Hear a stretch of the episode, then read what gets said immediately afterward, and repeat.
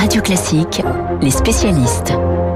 Sont par un gros plan. Bonjour Emmanuel Faux sur la situation en Grande-Bretagne. 3 millions de cas, 80 000 morts. C'est le pays le plus touché d'Europe par la pandémie. Boris Johnson est arrivé au pouvoir d'une manière relativement triomphante. Ça en est suivi le Brexit dont on a beaucoup parlé. Quelle est la situation aujourd'hui exactement sur le plan sanitaire? Bah écoutez Guillaume, bonjour. Euh, aujourd'hui, on peut dire que le gouvernement de Londres euh, ne cache pas son inquiétude face à une flambée euh, qui semble totalement hors de contrôle et, et, Boris Johnson se retrouve au pied du mur confronté à une crise majeure. D'ailleurs, les propos de, de Matt Hancock sont sans ambiguïté puisque hier soir, le secrétaire d'État à la Santé déclarait solennellement nous sommes au pire moment de la pandémie et le ministre expliquait que la vitesse de circulation du variant anglais échapper aux mesures prises par les autorités et que des décisions de reconfiner tout le pays euh, ne suffiraient sans doute pas à venir à bout de ce virus mutant. Donc vous voyez un pessimisme officiel clairement affiché. Ces déclarations en plus font écho à celles du médecin-chef du gouvernement Chris Whitty qui annonce que le pic n'est pas atteint et que le service public de santé, le fameux NHS qui gère les hôpitaux euh, britanniques, va connaître les pires semaines depuis le début de la pandémie.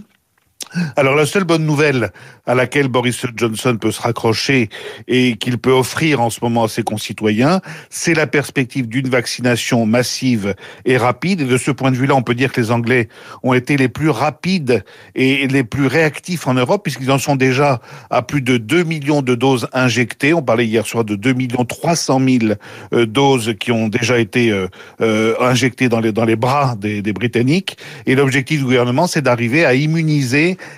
15 millions de personnes parmi les plus fragiles aux alentours de la mi-février dans un mois. Alors cela n'empêchera pas l'économie britannique de poursuivre le plongeon amorcé depuis le printemps dernier. C'est d'ailleurs le ministre des Finances lui-même qui le dit. Au moins 250 000 PME sont menacées de faillite, surtout si de nouvelles aides publiques ne sont pas annoncées très, rapidement. Or, il faut savoir que les PME emploient près de 17 millions de personnes outre-Manche.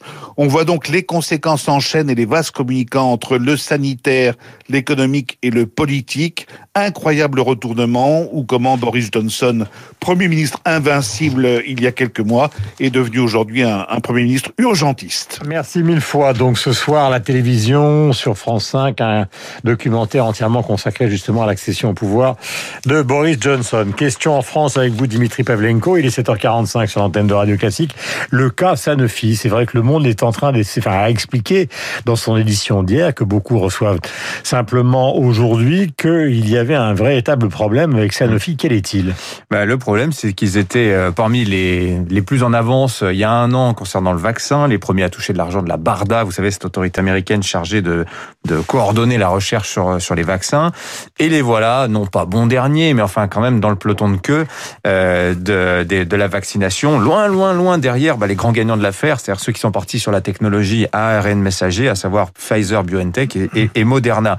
Que s'est-il passé? Bah, Le monde nous livre, nous livre l'explication, euh, tout simplement, un problème de développement industriel. Euh, Sanofi s'est rendu compte euh, en fin décembre, alors enfin au début du mois de décembre, alors qu'ils étaient en train de mener leur phase 1 et 2, mmh. les essais de phase 1 et 2, que leur vaccin, pourtant très prometteur, hein, pas cher, facile à conserver, eh bien, présentait une concentration insuffisante de ce qu'on appelle les antigènes, c'est-à-dire la substance euh, qui engendre la production euh, d'anticorps. Et donc réponse immunitaire jugée trop faible, notamment pour les personnes euh, de plus de 50 ans. C'est quand même un camouflet pour Sanofi dans le pays de Louis Pasteur, quand tout, tout de même et qui pourrait finalement pousser Sanofi sur le plan industriel à se euh, ravaler lui-même au stade, euh, au statut de simple sous-traitant pour d'autres grands laboratoires dans la production euh, des vaccins. À noter que la Commission européenne tout de même n'a pas cassé le contrat avec Sanofi. Parce qu'on en a acheté beaucoup. Voilà. Euh, la question se posait, c'est faut-il que Sanofi continue, euh, persévère dans, dans, dans le développement d'un vaccin?